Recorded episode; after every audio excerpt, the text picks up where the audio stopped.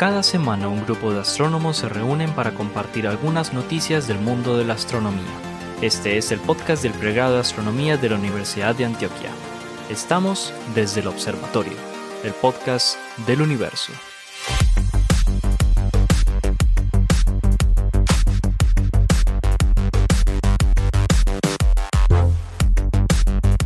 Hola a todos, bienvenidos a otro episodio de Desde el Observatorio, el podcast del universo.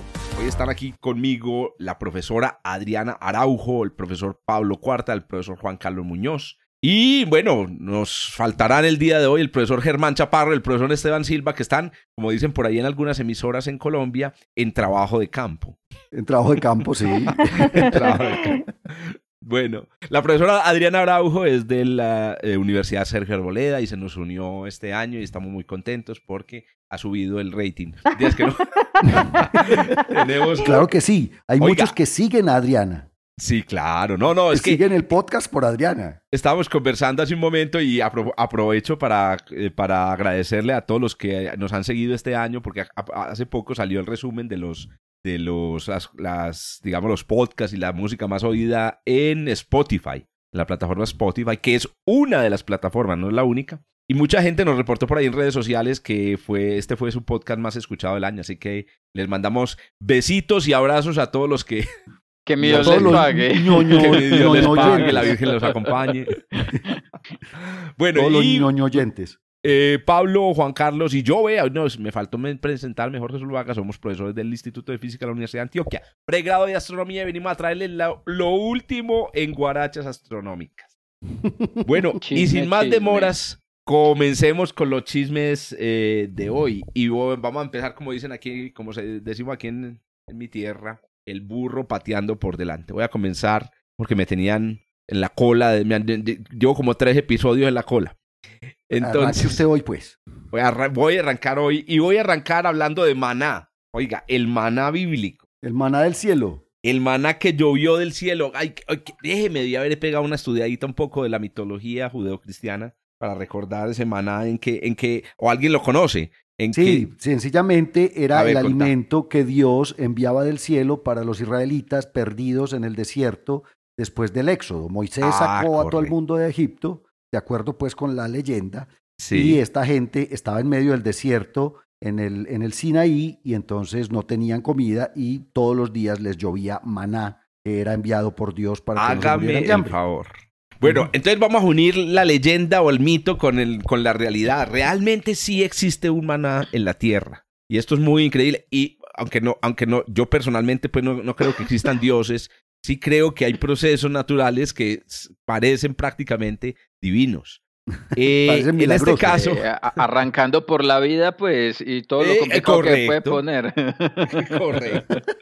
Bueno, en este caso, el maná, hágame el favor, eh, de acuerdo a un paper que fue publicado hace, hace, hace unas semanas en el em, Journal of Geophysical Research, en Space Physics, en la sesión de Space Physics, Space Physics estamos hablando de em, un grupo de investigadores de la Universidad de Leeds em, y el National Center for Atmospheric Science and School of Earth and Environment de la Universidad de Leeds en el Reino Unido, publicaron un trabajo interesantísimo en donde mm, están calculando las tasas más o menos a las que llega el maná del cielo. En este caso, por maná nos referimos, a ver, eh, el maná estaría hecho de algo y ese algo sería, en este caso, polvo interplanetario. Hágame el favor, polvo interplanetario. Óigase bien. Y, y la sustancia que sería nutritiva, que viene en ese polvo interplanetario, es nada más y nada menos que el fósforo, el elemento escaso. fósforo. ¿Correcto? Bueno, eh, pongámosle contexto un poco a, a- la cosa. Resulta que, me imagino, todos, todos los que nos escuchan saben, es la cultura científica básica, que el fósforo es uno de esos elementos químicos básicos de la vida. La vida, básicamente, pues, eh, para armarse y para funcionar, necesita de eh, eh, cinco elementos químicos, ¿cierto? Que es lo que llamamos nosotros en astrobiología el CHOMPS. El Chomps. CHOMPS. ¿cierto? Carbono, hidrógeno, oxígeno, nitrógeno, fósforo y azufre. Digamos que con esos cinco elementos, cinco- esos cinco elementos se arman las moléculas, macromoléculas más importantes de la vida. Obvio, a eso hay que agregarle otras cosas. Por ejemplo, en la vida, en la vida de la Tierra es particularmente importante los, los metales, magnesio, hierro, zinc, Zinc. correcto.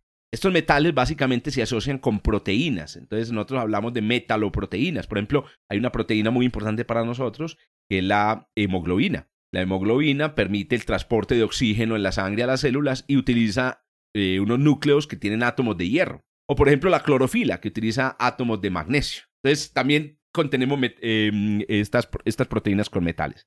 Pero bueno, todos ustedes saben que uno de los, dentro de todas las macromoléculas que hay en el cuerpo, que para mí realmente las más importantes son las proteínas, pero bueno, la mayoría, pues digamos que el, el- el- lo establecido es que la vida básicamente necesita una, unas moléculas fundamentales que son las moléculas de DNA y, y RNA. Bueno, esas son las siglas en inglés, en español sería ADN y ARN. Estas moléculas son unas moléculas muy especiales, todos sabemos, unas cadenas larguísimas, eh, tienen forma como de escalera.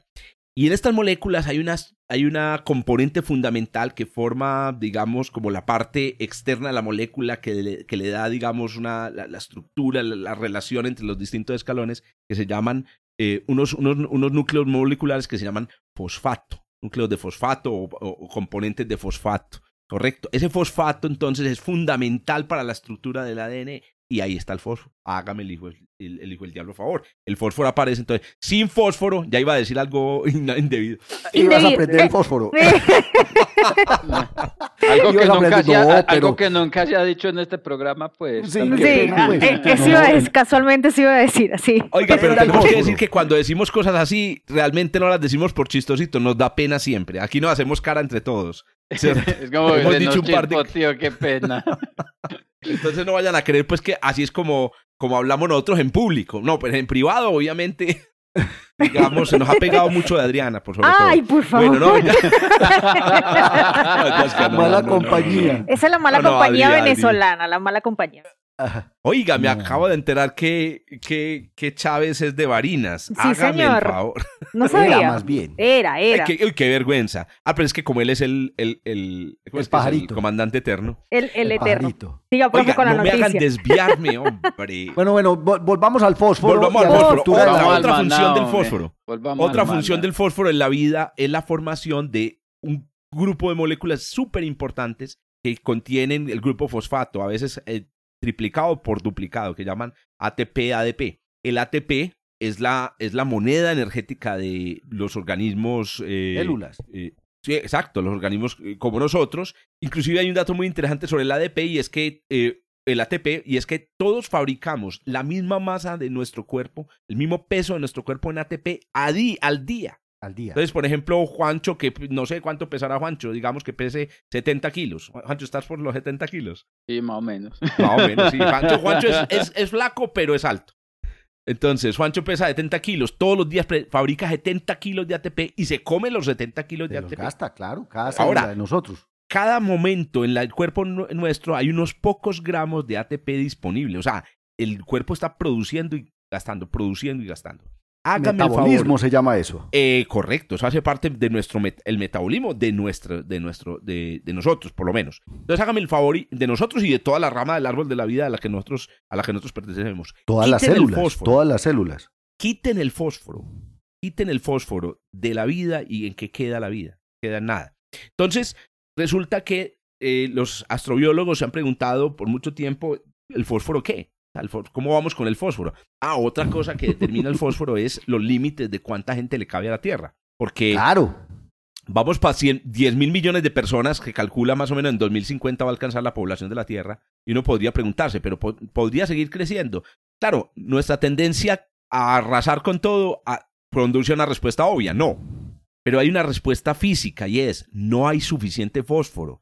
No para alimentarnos, porque nosotros no obtenemos el fósforo directamente de, ay, tráigame una cajetilla de fósforo, yo me la como, para, para, sino que nosotros obtenemos el fósforo directamente del material, de, la- de los carbohidratos, de las proteínas que consumimos de, las de, los, de las plantas. Las plantas obtienen el fósforo de la, del medio ambiente. Normalmente lo obtienen a través de los hongos en, en sus raíces. Del suelo.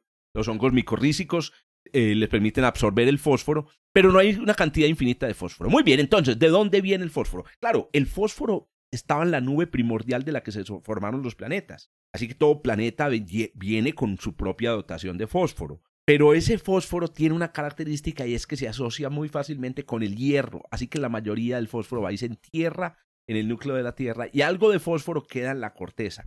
No hay mucho fósforo en la corteza de la Tierra, por eso hay un límite en la cosa. Ahora, para, para que haya fósforo disponible, pues tiene que haber suficiente fósforo en el polvo. La noticia y el paper, básicamente, ya llevo 10 minutos y no he podido dar la noticia, es que esta gente calculó que a la Tierra llueve fósforo.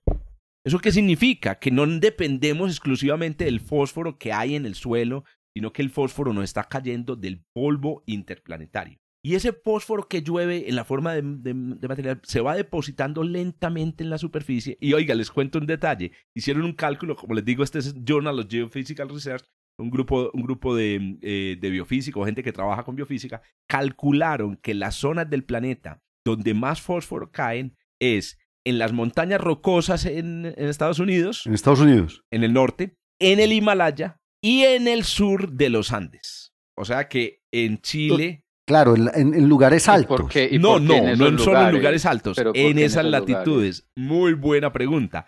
Es, es una combinación de, eh, digamos, la región por la que va cayendo el polvo. Se supone que el- uno supondría que el polvo cae de forma, digamos, isotrópica por todas Mm. partes de la Tierra, pero en realidad hay regiones que están preferidas un poco porque hay más densidad de, magnetismo. de- eh, de material. No, estamos hablando simplemente de la dirección en la que cae el polvo por órbitas. Pero también tenemos corrientes, ah, eh, corrientes atmosféricas que van transportando ese polvo, que, ese, ese fósforo que se deposita. Porque a propósito, el, polvo, el, el fósforo entra, eh, se, se funde, digamos, el material y queda en la atmósfera. Además, esto- esta gente está prediciendo la existencia de una capa a 50 kilómetros que no se ha detectado de polvo, de fósforo, que va cayendo lentamente. O sea que ese Se va fósforo va, cayendo lentamente, se va decantando, correcto, las corrientes lo transportan. Además, hay un juego ahí con la química y se termina depositando en la cima de estas montañas. Pero ojo, Pablo, no todas Ya las le, montañas ya- más- ya- ya le tiene nombre, yo le pongo la fosfósfera. No, La fosfósfera.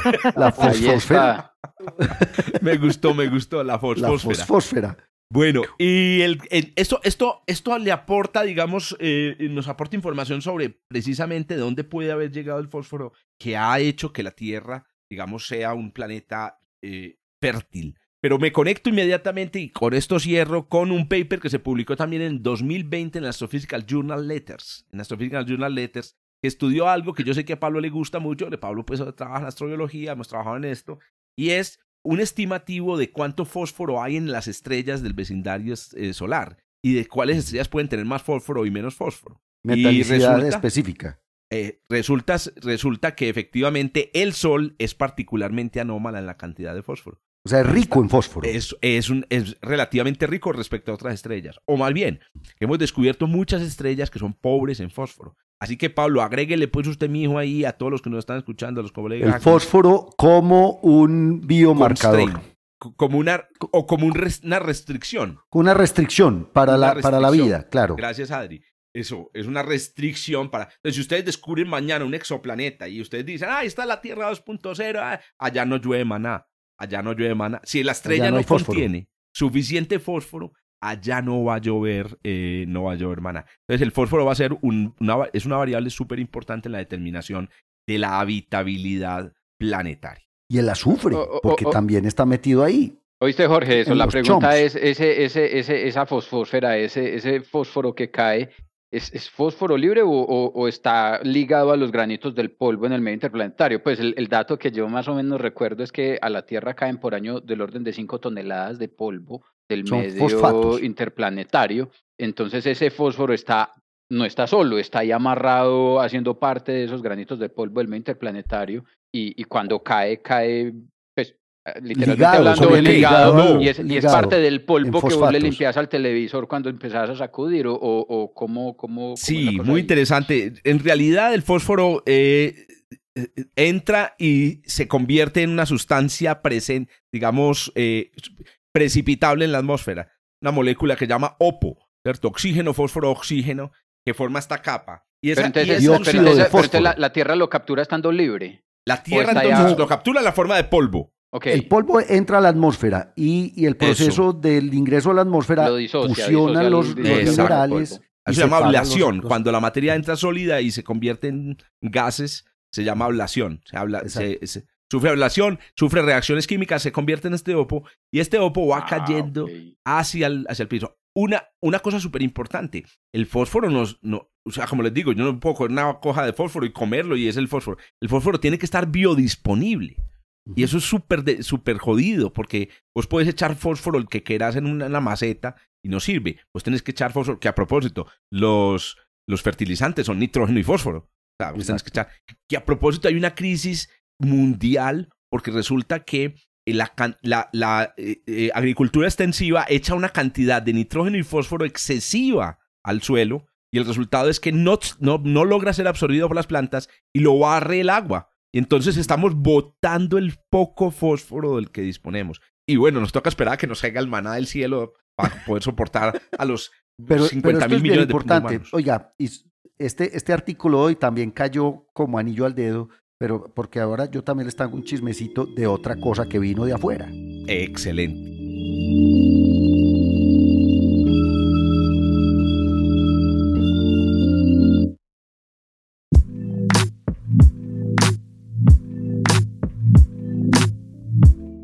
Démosle paso a don Juan Carlos Muñoz para que nos haga, nos sorprenda el día de hoy. no, yo no. Los agujeros negros que están alborotados en el universo. Por ahí para que hablando agujeros negros. Es- están alborotados los agujeros negros porque miren que llevo como dos o tres episodios del programa Llevas trayendo tres noticias de podcasts en el agujeros agujero. ¿Qué va? negros. Eso es para aumentar el sexapil. Y el... Juancho, la No, no, porque yo no hablo tanto de agujeros negros. El asunto es que realmente cada que abro las noticias, ¡pum! Sale una cosa muy interesante que, que, eh, que involucra un agujero negro y pues, ¿qué hago pues? Eh, yo no tengo la culpa de que los, de que los cachivaches estos sean tan interesantes.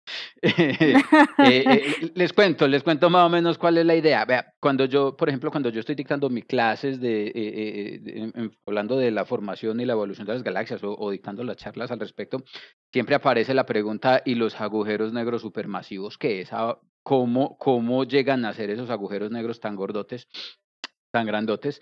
Eh, y, la, historia es que eh, eh, el escenario de formación de las galaxias ofrece precisamente las condiciones para que lo que en el principio, en el universo temprano, pues son agujeros negros que tienen masas comparables con las masas de, una estrella a lo largo de la historia del tiempo de vida del universo, pues ellos vayan creciendo. Las colisiones entre las galaxias permiten que la masa de la galaxia vaya creciendo eh, y cuando vos tenés dos galaxias o dos protogalaxias, cada una de ellas hospedando un agujero negro supermasivo, entonces la colisión junta la masa a las dos protogalaxias, con eso construye una nueva galaxia y un proceso dinámico muy interesante que se conoce como fricción dinámica le permite a los agujeros negros interactuar y espiralar, caer. Ellos pierden energía. E- Ese fenómeno de fricción dinámica le roba energía orbital a los agujeros negros y les permite caer hacia el centro de, de- de la nueva galaxia que sea que se esté mm, eh, que sea que se esté formando. Entonces, en el contexto pues de la, de la, de la formación y la evolución de las galaxias, el, el mecanismo por medio del cual uno puede explicar precisamente la existencia de los agujeros negros supermasivos es más o menos razonable en ese sentido. Y precisamente así es como uno explica precisamente que usted puede ver un agujero negro supermasivo en casi todos los centros, no en cualquier parte, no en un costado, no en el otro, no, en el centro de la galaxia. Y es porque eh, toda la historia, toda la dinámica del fenómeno, vamos a decirlo así, obliga a que con el tiempo el agujero negro eh, supermasivo colapse al centro de la galaxia. Si era uno, si son varios, entonces todos los agujeros negros van a caer. Nosotros los llamamos el pozo de potencial. Es básicamente para dónde corre el agua, para abajo, hacia donde va la región del mínimo eh, eh, en el pozo eh, de potencial gravitacional. Lo mismo pasa con los agujeros negros en una galaxia. Ellos fluyen hacia abajo, hacia el centro de la galaxia. Entonces, cuando dos agujeros, dos galaxias, perdón, interactúan y colisionan, los dos agujeros negros que se hospedarían, por decirlo así, en el centro de cada una de ellas, va a terminar orbitando y va a terminar moviéndose de tal manera que va a fluir hacia el centro de la galaxia. Allá esos dos agujeros negros se van a encontrar, van a colisionar y van a terminar formando un agujero negro supermasivo o un agujero negro más grande. A lo largo de la historia de vida del universo, pues entonces muchas colisiones entre muchas galaxias terminan haciendo que una galaxia como la Vía Láctea tenga un agujero con una masa que es del orden de 10 millones de masas solares y otras que tienen masas eh, agujeros negros con masas muy, muy por encima El de de, ese- el de de Andrómeda, el, evento. el de. Andrómeda es como 60 El millones de la masas noticia solares. que les traigo ahorita. Entonces, ¿qué es lo que pasa? Todo esto se cuenta y se explica ahí con las manos mientras que uno lo va contando, ¿cierto? Pero evidentemente la evidencia observacional la tenemos por partes. Estos procesos ocurren en escalas de tiempo muy largas y definitivamente pues observar los agujeros negros, como ya lo hemos discutido en diferentes episodios del podcast, es bastante, bastante difícil. Pues resulta que con observaciones recientes del telescopio VLT en Chile, una galaxia que hasta hace unos años parecía una galaxia común y silvestre, el remanente de una, de una colisión entre dos galaxias. Usted ve las imágenes que están ahí en el link de la noticia y va a ver una imagen que, que para nosotros pues en astronomía es muy normal y es una galaxia que tiene un montón de, nosotros lo llamamos colas de material remanentes precisamente del, del proceso de, de de la interacción. colisión. Exactamente, se ve inicialmente como una galaxia normal con un centro sencillito, pues resulta que no es una galaxia que tenga un centro, es una galaxia que tiene realmente dos centros, tiene dos núcleos. Entonces, la imagen en el óptico directamente nos revela que esa galaxia tiene dos núcleos, lo que nos muestra en efecto la evidencia de que ese objeto que estamos viendo es el resultado de una colisión entre dos galaxias que todavía no ha terminado de, de- de llevarse a cabo. La colisión, por decirlo así, termina cuando usted no nota ninguna evidencia del objeto que venía detrás. Es como cuando usted deja el carro mal parqueado y encuentra eh, que se lo chocaron. El choque termina cuando usted no nota quién lo chocó, pero encuentra el daño en el carro.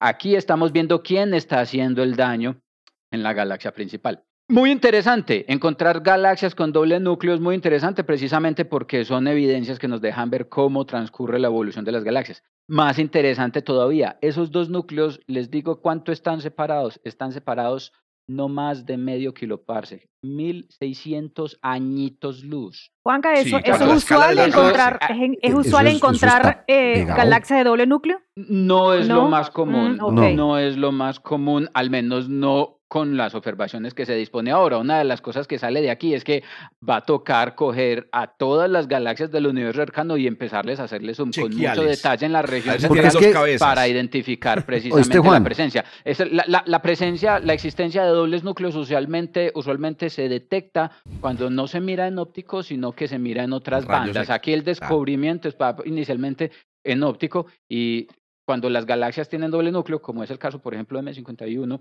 eh, eh, se detecta primero en, en- en- en- altas energías. Y cuando uno- M51 tiene do- creo, doble que, creo que núcleo. es M51 la que tiene doble núcleo. Ah, Eh, Pero esa- M51 es una esa, es la, esa es la Whirlpool. no, no, perdón, Andrómeda. es Whirlpool. Andrómeda, La no, Whirlpool. como- es- Ah, es M31. Andrómeda. es Andrómeda, es Ah, Andrómeda. Ah, Andrómeda. ok. ok. Es en, es en, es en rayos, en, en altas energías y ya, bueno, vos te vas al óptico y ahí puedes, puedes verificar qué es lo que pasa. Entonces, están ahí donde están esos dos núcleos, están separados medio kiloparsec, 1600 años luz, por Dios. Eso en el caso de la galaxia es una cosa muy pequeñita. En nuestra Vía Láctea, el bulbo de nuestra galaxia tiene dos kiloparsecs de extensión a lo largo de uno de sus ejes. Es decir, esta vaina es más grande que una porción de una galaxia como nuestra, como nuestra, como nuestra Vía Láctea. Los dos núcleos vení, están vení otra vez, entonces, muy, muy cerquita. La separación es cuánto? Medio. 1600 kiloparsec. kiloparsec. Medio kiloparsec. Y Eh, medio 1600 una quinta parte del tamaño del bulbo de la Vía Láctea. Exactamente. El vecindario del Sol. Uno habla del vecindario del Sol en la galaxia y se refiere siempre a un kiloparsec. Es decir, una, la- el,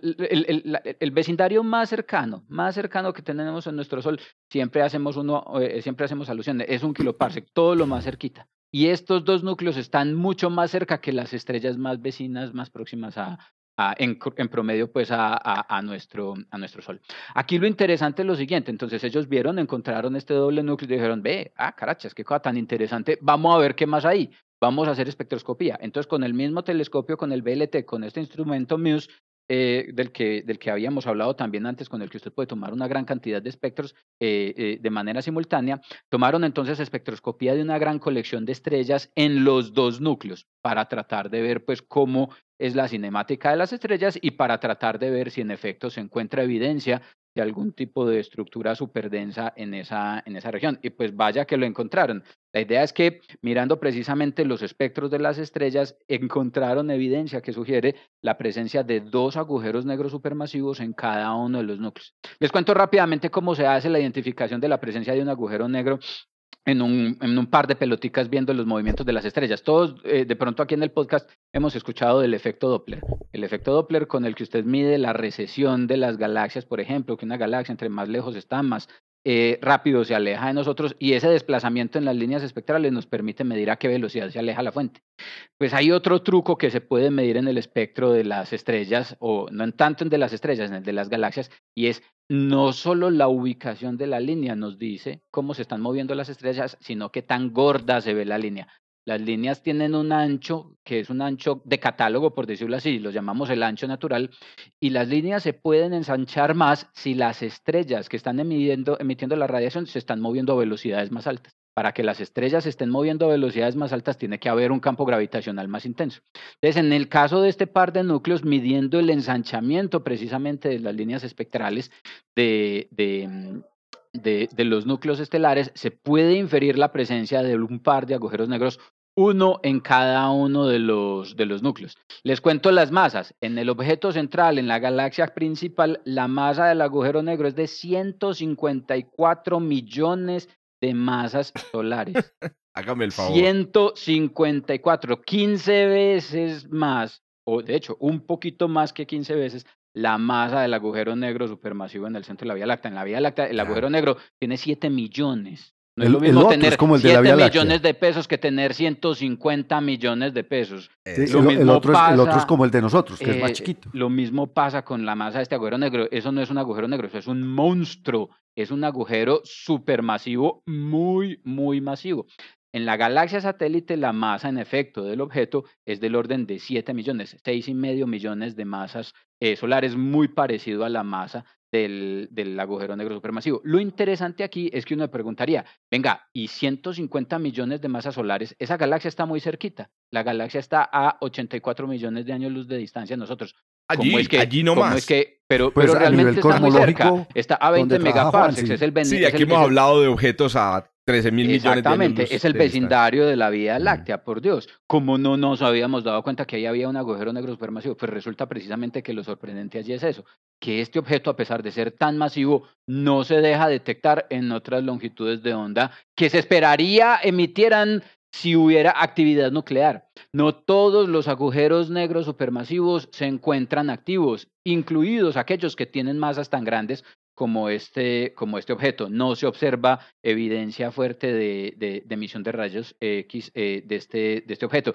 Se, se ha caracterizado como un liner. En efecto, ahí en el centro, en el centro de esta galaxia, una fuerte emisión de, radiación ionizante, pero que también podría estar asociada a la actividad de formación estelar que está aconteciendo en esta región de la galaxia. Entonces eso podría ser o el agujero negro, podrían ser las estrellas. Lo cierto es entonces que otra de las conclusiones que se deriva de este hecho es que las estadísticas de las abundancias de los agujeros negros supermasivos en los centros de las galaxias pueden estar muy sesgadas por, como en este caso, eh, no estar activo en este momento el proceso de acreción de material alrededor del agujero negro para permitir precisamente que esa vaina explote y brille en rayos X como debería hacerlo y dejarse detectar de manera, de manera convencional. Pero si se, ¿Oíste, si se acuerdan que Así aquí es. estuvimos hablando de justamente de esos agujeros negros, primero que no sabíamos cómo, cómo llegamos a obtener tanta masa y dos, cómo de los núcleos inactivos, ¿cierto? ¿Te acuerdas? Exacto. Estuvimos hablando de Sí, eso. porque no, no está cayendo material, pero lo que sí vieron es el, es el Doppler del movimiento de Eh, las estrellas. es- Exacto, es pero lo n- que hicieron para descubrir el de la Vía Láctea también. No en todos los casos. Ojo, esta es la primera vez que se utiliza este mecanismo para detectar la presencia de un agujero negro por una razón sencilla.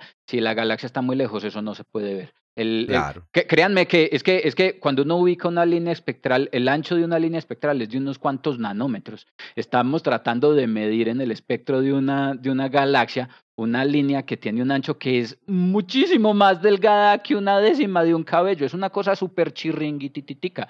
Claramente cuando la galaxia está muy lejos, eso se vuelve indetectable a la luz inclusive de los telescopios más potentes que tenemos en la, en la, en la actualidad. Este descubrimiento se da gracias precisamente a que es una galaxia que está muy cerquita a nosotros y que pues se ha podido utilizar lo último que tenemos en Guarachas con... con, con Oíste, con Juancho, pero eh, eh, para quienes tengan la oportunidad de ver las imágenes o ya las vieron, ustedes seguramente algunos va- habrán ya visto esta noticia en las redes y lo que no tenían era la editorial de Juan Carlos Muñoz, güey, pucha, es que profesor Juan Carlos Muñoz, ¿cómo interpreta usted este descubrimiento? Oiga, Entonces la imagen es muy interesante porque lo que ustedes pueden ver, y me corregís ahí Juan Carlos, esos puntos luminosos, brillantes, en realidad no es el agujero negro. No, no, realidad no, es el disco dos alrededor del agujero negro. son los dos son los- estelares. Son Son estrellas. como los Son- restos de son los muchas estrellas que juntas. quedan. Exactamente, son dos juntas. núcleos estelares. Lo que se ve ahí son un montón de estrellas muy densamente concentradas alrededor del, del- de los agujeros negros. Que ahí también quería mencionar que en el último episodio, cuando hablamos, eh, cuando mencionaba el descubrimiento del- de un agujero negro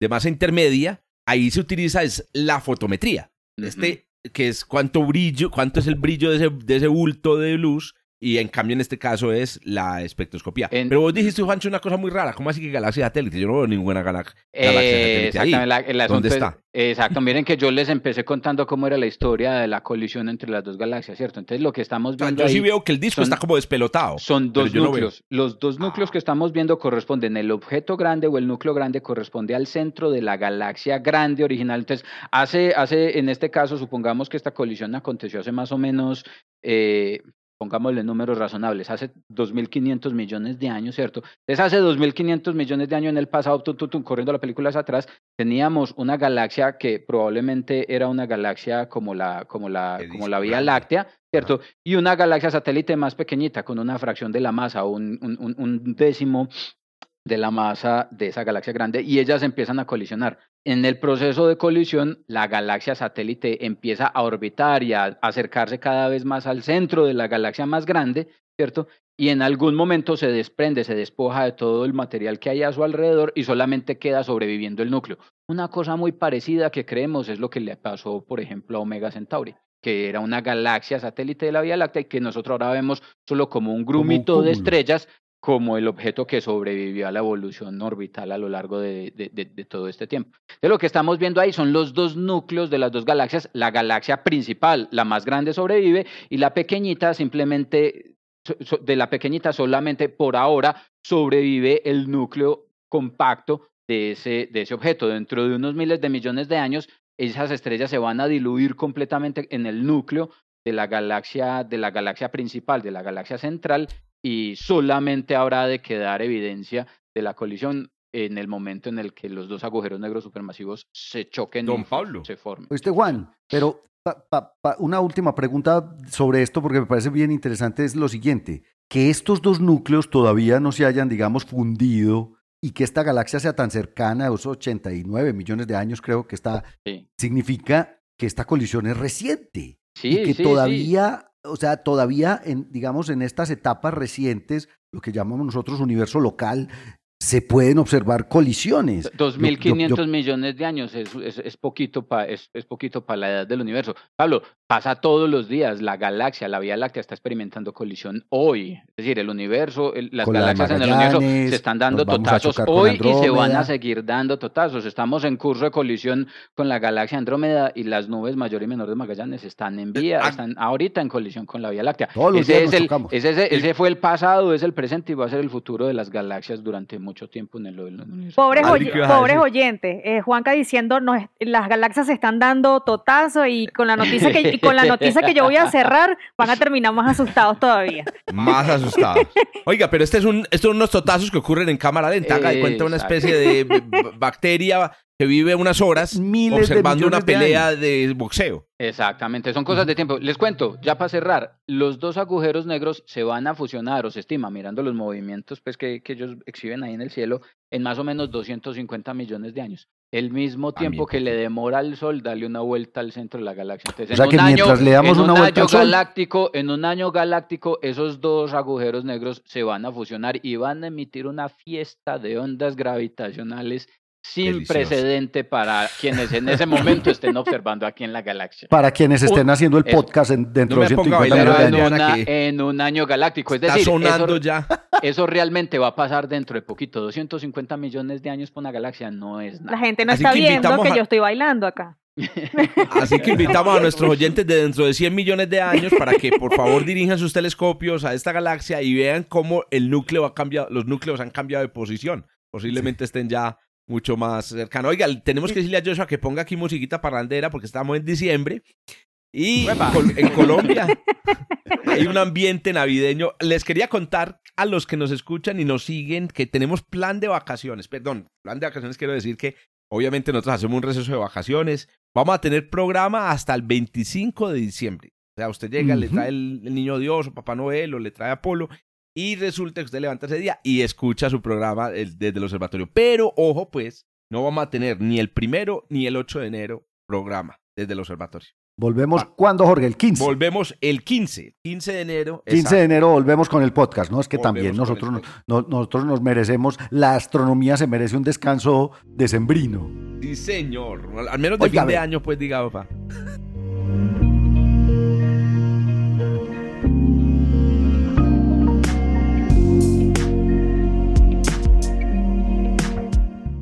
Don Paulinche, ya que habló la boca.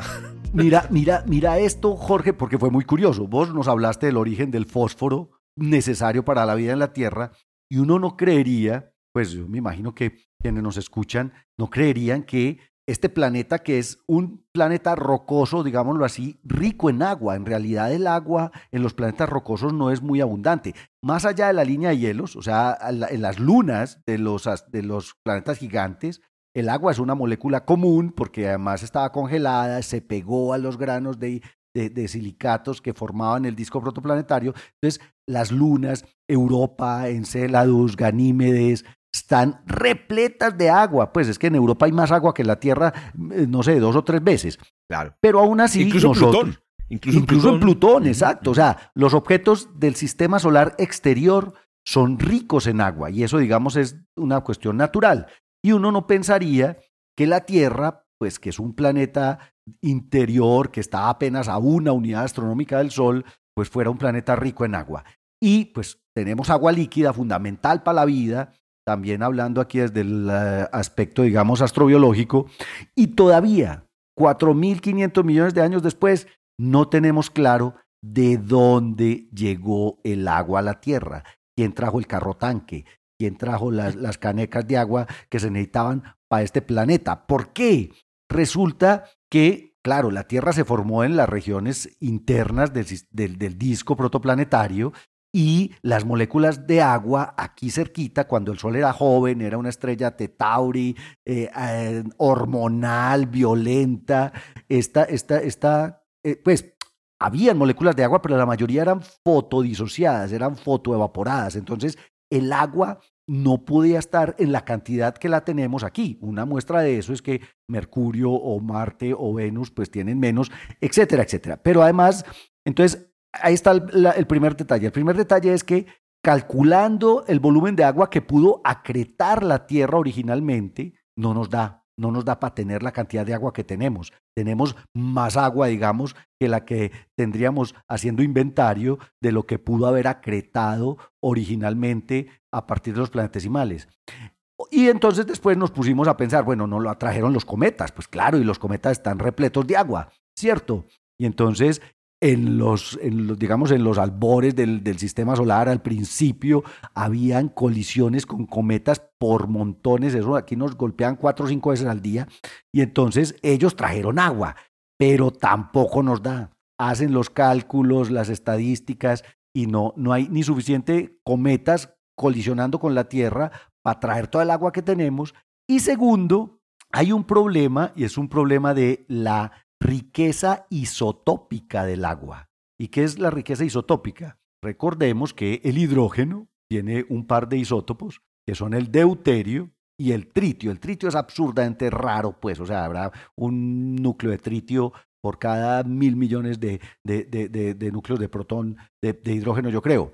Pero el deuterio, sí, el deuterio de alguna manera, digamos, es el, es el isótopo, el segundo isótopo más, más común del hidrógeno, y hay agua deuterada, o sea, moléculas de agua cuyo átomo de, de hidrógeno es un deuterio, o sea, pesado. Y entonces, a- a- aquí lo que él menciona, aquí sabe el agua con deuterio, sabe igual. no, es- vos te la tomás, o sea, Uno- uno- un pero uno- uno, porcentaje. notará la diferencia. No, no, porque es que está mezclada con el agua normal, Juan, ¿me entendés? O sea, de esta agua que vos te tomás, parte, un cierto porcentaje de esa agua es agua deuterada. Entonces, esa proporción de deuterio en el agua de la Tierra ha sido un problema que han querido explicar los científicos planetarios desde hace un montón de tiempo. ¿Por qué? Porque encontramos que si hay unos asteroides, básicamente los asteroides condríticos, los asteroides de tipo C, que son, tienen minerales, digamos, arcillosos, húmedos, ricos en agua, que tienen más o menos la misma proporción de deuterio que tiene el agua de la Tierra. Pero otra vez, se van a hacer cuentas, se van a hacer estadística y no nos da sino como la mitad. O sea, el problema es, no sabemos muy bien de dónde llegó el 50% del agua que hay en la Tierra. Entonces, uno puede decir, bueno, listo, fueron cometas. Si usted suma lo que acretó la Tierra al principio, más lo que trajeron los cometas, más lo que nos dejaron aquí los asteroides condríticos, no nos da no como la mitad. ¿De dónde llegó el resto? Pues resulta que acabaron de publicar en Nature Astronomy unos eh, científicos de la Universidad de Glasgow en, en, el Reino Unido y de la Universidad de Curtin en Australia un descubrimiento, don Jorge y doña Adriana, que son los que más le meten el diente a esto, en la regolita, los granos de regolita que trajo la nave Hayabusa japonesa del asteroide Itokawa. No sé si ustedes recuerdan. Ah, de Hayabusa 1, ok. Hayabusa 1, la viejita. La viejita, No, porque la nueva estuvo en otro asteroide. Viene en camino apenas. Apenas viene en camino. No, ya no, llegó, esta llegó. Ya llegó, profe. El 2000, Ah, en, sí, en la sí, sí, arriba, la que viene en camino sí, es de la que yo voy a hablar ahorita. Es, es, es Osiris Rex. Esa es la que viene en camino. Pero la primera Hayabusa estuvo en 2000, llegó en 2006 a Itokawa, estuvo allá y aterrizó. Y en principio eh, eh, los japoneses estaban muy tristes porque pareció que no había logrado tomar material de la superficie de, de, de- de Itokawa, pero finalmente sí. En 2010, cuando aterrizó Hayabusa nuevamente en la Tierra trayendo estas muestras de suelo, básicamente lo que hizo fue coger el polvito del suelo de Itokawa, póngame atención, 1500 granitos de polvo. Usted, usted puede creer eso, 1500. Vea, Y uno dice, pero ¿cómo van a hacer ciencia con 1500 granitos de polvo?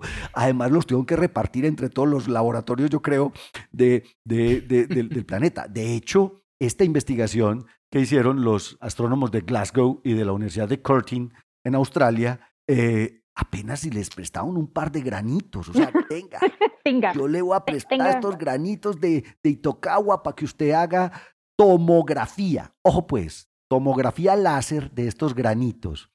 Y esto es una cosa increíble. Claro, como ahora tenemos un instrumental, digamos, más, más desarrollado y más avanzado, pues haciendo tomografía de los granitos de Itokawa, estos señores encontraron capas, capas moleculares de agua a 50 micrómetros de profundidad en el grano. Oh, pues, Imagínate esto. Y calcularon. Plastificado en agua. Están plastificados en agua los. Están, están, pero no, por debajito pues de los silicatos. O sea, Plastificado y por encima está el Esa. polvito. tienen capitas de agua por debajo de los 50 micrómetros. Pero ojo, cuando usted hace la extrapolación, y esto fue lo que hicieron, resulta que eso es una cantidad de agua. Si usted coge, si usted cogiera un metro cúbico de regolita de eh, Itokawa, podría extraerle 20 litros de agua. Ay, Ojo maldito. pues, 20 litros de agua por metro cúbico en Correcto. equivalencia. Y entonces esta gente dijo, oiga, ¿y de, y de dónde salió esta agua? O sea, ¿cómo llegó el agua a la superficie de Itokawa? Pues resulta que aquí es donde viene la maravillosa publicación que acaban de, esto lo hicieron el 29 de noviembre, esto está pero recién salido del horno. Nature Astronomy, el viento solar, don Jorge, doña Adriana y don Juan Carlos. El viento solar es fundamentalmente protones, son fundamentalmente núcleos de hidrógeno. Resulta que hicieron la prueba experimental y confirmaron que los, los núcleos de hidrógeno sobre las capas de silicatos producen moléculas de agua. Hay una producción de agua debido a la interacción entre el viento solar y los silicatos. Y esto, pues obviamente, prendió, digamos, la alarma de estos señores, porque primero es otra posible, digámoslo así, fuente de agua para el planeta Tierra. O sea que ese polvo, Jorge, que llega con fósforo y que llueve como un maná del cielo, también trae agua, probablemente, de acuerdo con lo que estos señores están planteando. Pero segundo, es una fuente de agua en planetas sin atmósfera. en planetas en donde pensamos que no puede haber agua suficiente. Pues resulta que usted recoge la suficiente cantidad de regolita y esa regolita fue sometida durante millones de años a la lluvia de, eh, de, de viento solar, va a tener capas de agua a 50 micrómetros de profundidad. Eso pues obviamente ha estado, despertó, como te digo, el interés de los astrobiólogos en todo el mundo, porque posiblemente acabamos de encontrar otra fuente de agua Mm. para, para el planeta Tierra. ¿Oíste? Ahí está. Cuadra, cuadra con la cantidad de agua que han descubierto también en, en la Luna. Hace Sí. pocos, hace poco decir superficie un par de años o meses, Sofía, Sofía descubrió Sofía Eh, descubrió moléculas de espectros de agua en la visión. superficie. mucha agua en la, en, en- en- la regolita lunar, justamente. Eh, pero no sé, Pablo, eh, no, no sé si nos diste el dato o no nos lo diste. ¿Sí les da para explicar la mitad faltante o no? No, pues eh, solamente... O, eso- o el, es que, es no que a mí- está- a ver, lo que pasa es que a mí me parece como que el titular de la noticia es un poquito, eh, Sí, ¿cómo se dice? Solo dice, el viento solar contribuye a contribuyó a la formación de los océanos de la Ah, no, Tierra. lo que pasa es que yo también había visto por ahí la noticia en otros, en otros. Puso eh, para la vaca, pero no lo sitios. pagó todo. Exacto. Posiblemente. No, a veces, a, a veces los periodistas científicos, que incluso pueden ser científicos, para, para darle relevancia a una noticia, de pronto exageran. Yo había leído algo así como que el sol había traído el agua a la tierra. Entonces yo dije, eh, pero Hijo jodas, no, voy a no, esperar el programa que. Pablo nos cuente. Pero, pero, pero pensa en esto. Si un metro cúbico de regolita puede contener 20 litros de agua, entonces efectivamente, no, lo que, lo que nos da es una nueva fuente de agua. Correcto, eso sí no lo teníamos. Todavía, claro. exacto, teníamos claro que, los, que las condritas son fuente de agua para la Tierra, pero por ejemplo Itokawa es un asteroide de tipo S, es un asteroide diferente, es un asteroide que no, básicamente no es una condrita carbonácea y es, son los granos de Itokawa los que son ricos en agua y agua producida fundamentalmente por esta reacción entre el viento solar y los silicatos en la Sí. superficie. Entonces, lo que nos está planteando esta, esta investigación, no, no están diciendo, ah, es que mira, aquí está los- el otro 50%. Yo me imagino que ya está todo el mundo haciendo cuentas de cuánta agua pudieron haber depositado este tipo de asteroides en la Tierra o cuánta agua viene en el, en el, en el polvo eh, eh, interplanetario que Claro, cae todos los días, así como trae fósforo. ¿Cómo, Jorge? Ese sería el siguiente cálculo para hacer. Ahí Es el paper, el ahí paper está. del día. El paper Ya, de- ya, ya, ya me lo estaba sospechando que venía. Oiga, a mí no me cuadra tampoco, Pa- Pablo Inche, la, la composición isotópica del viento solar es muy diferente. Eh, la composición isotópica en deuterio, entonces tampoco me No, pero, cuadra. pero este no es, pero esto es, no, esto es directamente protones. No, no, Protones sí. reaccionando con los silicatos. No, no, no, protones y deuterios, y deuterones, Pues, porque es que el- también, el- también debe hay haber- deuterones en el viento solar. Sí. Y creo que haber leído alguna vez que el viento solar tiene una cantidad de deuterio que es muy diferente la, de la de las aguas del agua de la Tierra. Todo lo que estoy diciendo es, pues, no sé si, primero preguntarte si lo consideraron y la segunda es decir que todavía hay unas variables ahí que hay que mirar con lupa. Sí, pero ellos, ellos no estaban, ellos lo que están mirando justamente es la cantidad de agua eh, li- liviana, como lo llaman ellos, light water. O sea, el agua típica, el agua Correcto. formada por protones, no con deuterio.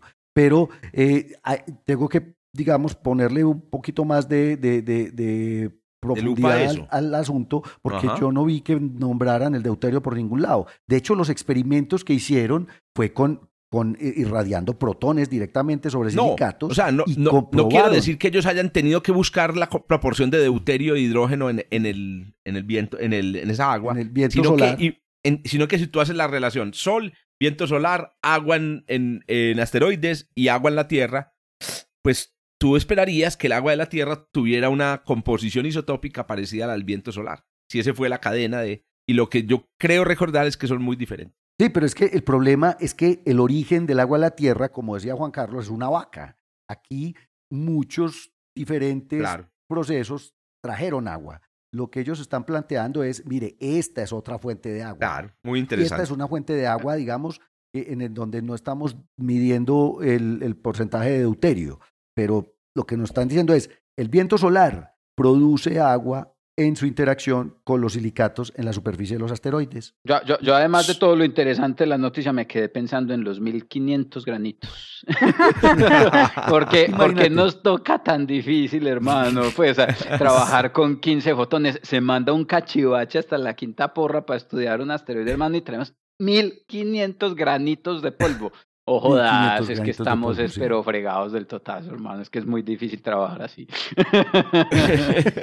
Oiga, la otra es que vamos a agregar un nuevo dicho. Sol, solecito, caliéntame un poquito. Ahora decimos sol, solecito, mójame. Un mójame un poquito. No lo pongan Si era un asteroide. Ahí está, el viento solar es fuente de producción de agua. Genial, porque ahora les voy a contar a mis estudiantes en ciencias planetarias que estamos viendo esos procesos evolutivos en el disco protoplanetario, como el viento solar también es fuente de agua en los discos protoplanetarios. Oiga, que a propósito, es una de las razones por las que nosotros hacemos este podcast, hermano, para mantenernos actualizados, porque entonces los cursos, miren que los papers nos van cambiando el panorama.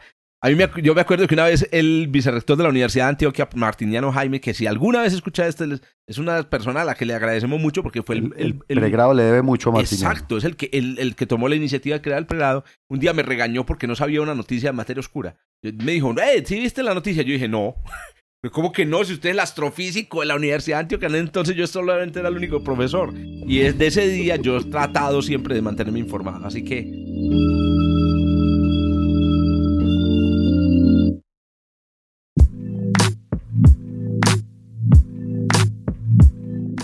Doña Adriana, a ver, desembuche pues que usted nos viene amenazando ahí con ah, A ver, eh, aquí me voy a robar una frase del profe Jorge que dice, son datos y hay que darlos, ¿ok? Son datos y hay que darlos. Eh, una frase que fue, robada. Ah, bueno, ladrón. no, no, ¿cómo es la vaina? ¿Ladrón que le, le roba al ladrón? Que roba al ladrón tiene 100 años, de, perdón. Eso, vamos a ver. Pero a ver, no se me asusten que, que pues, pero si son datos y hay que darlos, repito. Bueno, la noticia tiene que ver con lo que en materia de objetos cercanos a la Tierra todos nos preguntamos. ¿Es posible saber cuál es el chance de impacto de un objeto cercano a la Tierra? O sea, podemos saber realmente en qué momento exactamente vamos a tener un impacto y no de cualquier objeto, que ya van a ver de quién estoy hablando. Justamente em, respecto a defensa planetaria, hablamos en el capítulo pasado, ¿ok? Estamos hablando específicamente de la misión DAR, pero la noticia no tiene que ver con DAR, ¿ok? La noticia tiene que ver con otro de los frutos que ya está dando la misión Osiris-Re, que por cierto ni siquiera ha llegado a la Tierra. Para quienes nos escuchan, eh, Osiris-Re, que es una misión de NASA, que, cuyo objetivo fue justamente análisis, evaluación y toma de muestra que pues que el profe Pablo estaba casualmente hablando de la toma de muestra de una de Hayabusa, eh, toma de muestra, pero, pero, pero, pero, del objeto en cuestión que quiero hablar y es de Benú. ¿okay? Benú, Benú otra vez sí, señor, Exactamente. Benú no es cualquiera, ¿ok?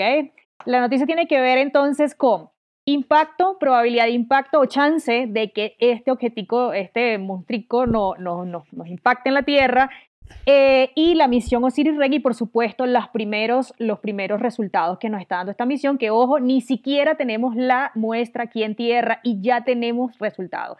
En un episodio pasado también traje resultados justamente de Osiris Rex sobre justamente la superficie de Bennu. Entonces, este es otro, otro artículo más. El punto es que el pasado 15 de noviembre se publica en la revista Icarus, ¿verdad? Un, un artículo, repito, 15 de noviembre, Em, cuyo nombre tiene Evaluación de riesgo de Benú a partir de los datos de Osiris Rex. Entonces, más o menos comienzo, comienzo como a hilar la noticia. El, artículo habla justamente, ¿verdad?, de que con los datos que ya tiene Osiris Rex, justamente de cómo ella lo fue observando, porque acuérdense que estas sondas tienen, una, tienen cámaras a larga distancia, eh, justamente van viendo cómo el, el, objeto se va comportando a medida que él va rotando y se va trasladando sobre, en su órbita, ¿ok? Y pues él, ella no es que llegó y lo miró, ella estuvo ahí observándolo por mucho tiempo. Entonces, eh, uno de los primeros, mm, digamos, los objetivos de este artículo era refinar, ¿ok? Intentar en la, con la mayor precisión posible, ¿ok? Eh, ver cuál va a ser la, la posición de Venus cuando haga su mayor aproximación a la Tierra, óigase bien, en más o menos unos 100 años. Ni siquiera estoy hablando de que va a ser el año que viene, ¿ok? Así que estamos hablando de 100 años. Las observaciones de aquí de la Tierra nos indican una probabilidad no nula, ¿ok? Pues lamento decirles, pero sí es cierto, una probabilidad no nula, diferente de cero, ¿ok? De impacto y aquí viene lo chévere, dependiendo de la evolución de la órbita de este asteroide. ¿Y de qué depende la evolución de la órbita de este asteroide? Pues justamente de uno de los grandes objetivos de la misión de Osiris-Rex y era evaluar o analizar el efecto Yarkovsky de este objeto. Entonces, ¿qué ocurre? Primero, pues vamos, para quienes también nos escuchan, ¿verdad? El efecto Yarkovsky es un empujoncito, ¿ok? Que se le logra dar una vez que el objeto es calentado, dado la radiación eh, solar que, que, cae sobre este objeto, ¿ok? Entonces, eh, el, artículo, la noticia, justamente tiene que ver con que los investigadores del JPL, del Instituto de Astronomía Charles eh, de Praga ¿okay? y el Departamento de Astronomía de Ciencias Planetarias de la Universidad de Arizona, eh, tienen dos resultados preliminares. El primero es que, en efecto, el efecto Yarkovsky está dándole un drift, es decir, un corrimiento a la órbita de Venus. Ese es el primero de los, de los mm, de los resultados que tienen. Y el segundo, y aquí es donde vienen los datos, los datos que pues, pues sí hay ¿okay? una cierta probabilidad, y es que más o menos en el 2300, por eso digo, no falta mucho todavía, porque la franja de, la, digamos, del periodo del posible impacto de Venus con la Tierra está ya en el 2000, en el, más o menos por los 2290. Entonces, por eso estamos hablando del 2300. Entonces, de 1 en 1750, el, número exacto es de 1 de 5.7 por 10 a la menos 4. Ese es el cálculo probabilístico que hay. Y en el caso de exactamente una, un factor de impacto más, mm, eh, digamos, más pequeño, o sea, más preciso, va a darse en septiembre de 2182 y tiene una probabilidad de impacto del 3.7 por 10 a la menos 4, es decir, 1.037. 1, exacto, 3.7 por 10 a la menos 4. Es decir, 1 en 2700. ¿okay?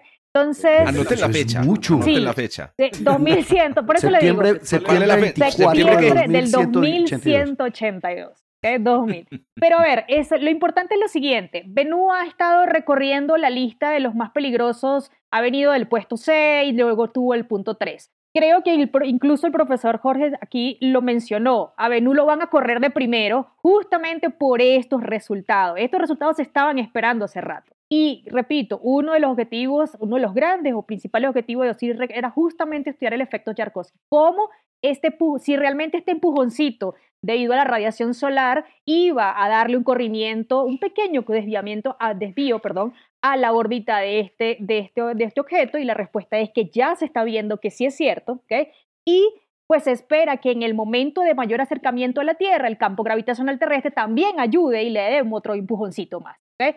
La patadita de la buena suerte. La patadita de la buena suerte. pasa por el keyhole, que es el peligro, el ¿no? El keyhole, exactamente. El punto. O sea, por la chapa. Exactamente. Ese es el, ese es el término, digamos, técnico, el keyhole, exactamente. ¿sí? No, nos vamos a echar echar encima. Una, una cosa interesante, una cosa interesante, claro, es que eh, obviamente Bennu en su órbita se acerca cada cierto tiempo a, la Tierra y esto es una NEA. Es, es una NEA. Y potencialmente peligrosa. Pero, pero lo, chistoso es que Dart, que está yéndose a, golpear a otro, va a probar una, digamos, una estrategia en caso de que si ya sabemos con mucha anterioridad que Venú nos puede golpear en 1182 o en el en 2182, perdón, o en 2000 en el año 2300, como tú lo decías, aunque la probabilidad es mucho menor. Es mucho menor, pues exactamente. la, idea de DART es probar esas, esas, eh, esas posibles, digamos, formas de salvarnos del, del, totazo. Pero no sé si viste, Jorge, por ahí en un, un, un, meme en estos días de una señora que estaba absurdamente indignada porque íbamos a ir a golpear un asteroide. no lo dudaría que existieran personas también. ¿Cómo así que van a ir a destruir un asteroide? Asteroidista se llama. los seres humanos no han sino de hacer cagadas en todo el universo. Muy charro, porque claro, ya no, no, entiende cuál es el contexto de la noticia, pero estaba indignadísima porque vamos a golpear un asteroide para saber cómo diablo lo vamos a desviar el día en que Venú venga a golpearnos. Vegan, una cosa que me parece interesante es interpretar esos datos de probabilidad. Bueno, primero, eh, como decía Feynman, si eh, Feynman Enrico Fermi, como la probabilidad es menor del 10%, es imposible que nos golpee Venú, ¿cierto? Menor del Eso 10% decía- es imposible. Enrico, Enrico Fermi. Bueno, la otra es, ¿qué significa una probabilidad de 1 en 2000? ¿Cierto? Eh, la, la- la- la manera que a mí me gusta interpretar esto es imaginarse el multiverso. Tanto un, ma- un multiverso imaginario y un multiverso real. Es decir, En 2000 si universos. hay un multiverso en el que están ocurriendo exactamente los mismos eventos que están ocurriendo aquí en la Tierra, si hay un, multiverso donde hay muchos universos parecidos a los que... Entonces, en 2000 de ellos, per- perdón, si, si tomas 2000 de esos universos donde ocurre exactamente lo que ocurre aquí en la Tierra, en uno habría un impacto de Bennu en 2182, ¿cierto? Ahora, por ahí está la teoría de los, multi- de los, de los muchos universos de la teoría cuántica. Hoy, cuando, te, cuando vayas a cepillarte los dientes al mediodía, si te vas a cepillar y, y dices, ve, no, me vas a cepillar más tarde. En ese momento, dice la teoría cuántica, la- el, modelo, el modelo de muchos mundos, que se divide el universo en, en, en dos universos. Uno en el que te cepilla los dientes y otro en los, en y otro que en no. el que no. Pero entonces, Jorge, pero ahí yo voy a meter la cucharada. A ver, métala. Porque eso produce infinitos universos. Y entonces, cuando vos tenés infinitos universos, tendrías infinitos impactos de Bennu. Pues sí, porque obviamente un 2000 multiplicado por infinito da eh, infinitos. Infinito. Pero digamos que nosotros podríamos estar en el universo, en el universo equivocado y sufrir el impacto de Bennu. en donde, Igual. en donde Bennu no nos golpea. No, más fácil es pensarlo en estos términos. De cada dos, en, este, en, en esa proporción, Bennu tendría que pasar dos mil veces No, antes no, de golpearnos. esa, esa es la interpretación equivocada. Es ¿Por- la que yo qué? creo que todo el mundo pensa- eh, que todos nos imaginamos. Porque Mm. cada vez, como lo dice Adriana, cada vez que Venus se Ah, aproxima, cada vez cambia. Eh, Claro, Cambia. claro, claro. Sí, sí, sí, sí. sí. Entonces, no, A es ver, que, no es eh, cada vez- no es que cada una de las 12 mil veces, no, es cada vez que pasa 12 mil veces Cambia en exactamente la misma la configuración con la exactamente el mismo pasado. probabilidad. Y eso solamente pasa cuando vos tenés versiones paralelas de la película corriendo No, sí, simultáneamente. entonces, entonces hay, que, hay que explicarlo más bien en estos términos. Para que Benú nos golpeara, en ese caso específico, tendríamos que, como decía Jorge, sí, repetirlo en 2000 universos distintos 2000 universos hasta que uno de ellos golpea. Adri, ibas a agregar algo. No, que pena. justamente, no, lo de la frecuencia, ¿no? O sea, es una cuestión de que este, Sí. hay un punto importante y es que es justamente el que, la última línea que mencionan en el, en el artículo, que pues aquí hay, uno- hay, un, hay un factor, digamos, de riesgo que es la escala de, de Palermo, ¿no? Y entonces Venus tiene menos 1.42 y está como que en el rango de, de, de, de tomarle, de como de prestarle atención, pues, ¿sí? Y eso justamente está basado en la frecuencia con el que él pasa por nuestra esfera de influencia. Entonces, eh, la Claro. esfera de riego. Entonces, cada vez que él pasa y se acerca y se acerca y se acerca, pues es como que si pasaras por el borde de una mesa que casi te golpeas todo, los, todo el tiempo. Entonces, va a llegar un momento en que te vas a golpear, ¿no? De tanto En pasar. momento. Eso, es como pasar muchas veces cerquita al escritorio hasta que usted golpea hasta la que esquina. ya, pues, ya casi me Hablando de golpeo. números, hablando de números, aquí la pregunta es, ¿qué tan grande es esa probabilidad con la probabilidad de que nos impacte un objeto que no hemos visto? Para saber realmente qué tan importante es ese numerito que estamos viendo ahí. Juancho, al año, y, y todos los que nos están escuchando, al año hay más o menos seis impactos. Pero, pero, pero de- grande, pero No, con no, Venú, no, no, porque Venú es una cosa... con- no, el- la cuestión es que 490 entre más grande reduce el, el- Claro, reduce el número yo le de calculo. La frecuencia más o menos de impactos de objetos tipo Venú pueden ser unos 10.000, 100.000 años, Más o menos. Una, una vez Sí, cada es que es muy 10.000, 100.000 grande. años. ¿Cuándo fue la significa- última extinción en masa? Vamos en 70. No, eso es hace 65 millones. No, pero Venú no va a extinguir. Venú Pero puede un impacto en destruir 2 un millones. Hace pequeño 2 país. millones de años hubo un impacto en Groenlandia que produjo un cambio climático interesante, pero ese objeto era un objeto kilométrico. Y el último dato que yo quería dar aquí, eh, a que nos despidamos, es el efecto Yarkovsky es, eh, está relacionado con una de las técnicas de desvío de asteroides que realmente para mí es la técnica.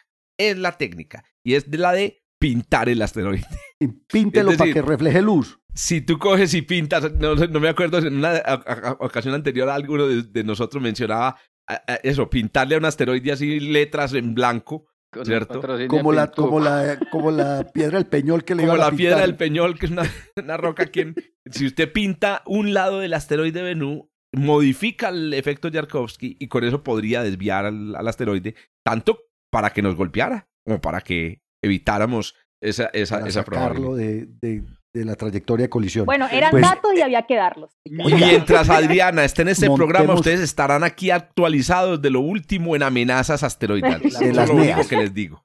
Oíste, hay que montar empresa de pintura de asteroides. Está- Pintores de brocha gorda. Ese es el futuro. ¿Cuál, El sembra- cuál futuro. sembrar árboles? Es, Para eso no necesitamos, Pintemos para eso no necesitamos a Bruce. Willis. Muy bien, Muy bien. doctores. Ahí tienen, pues, recuerden, los que, se- eh, los que están escuchando esto por la primera vez, pero es de suscripción de una, no se vayan a quedar así. Recuerden que aquí abajo encontrarán los enlaces a las, a las noticias. Y bueno, mis apreciados colegas, nos vemos en el próximo episodio. Nos vemos y nos escuchamos. Nos Luego, vemos chao, chao. mucho Chao. y Chao. Es que nos vemos, nos oímos. Nos Chao, chao. oímos. Bueno. chao, chao. Gracias por escuchar desde el observatorio. Estamos en Spotify, Apple Podcast, Google Podcast y muchas más plataformas. Realizado por Jorge Zuluaga, Esteban Silva, Pablo Cuartas, Juan Carlos Muñoz y Germán Chaparro, profesores de astronomía del Instituto de Física de la Universidad de Antioquia. Con la producción y edición de quien les habla, Josué Giraldo, pregrado de astronomía de la Universidad de Antioquia.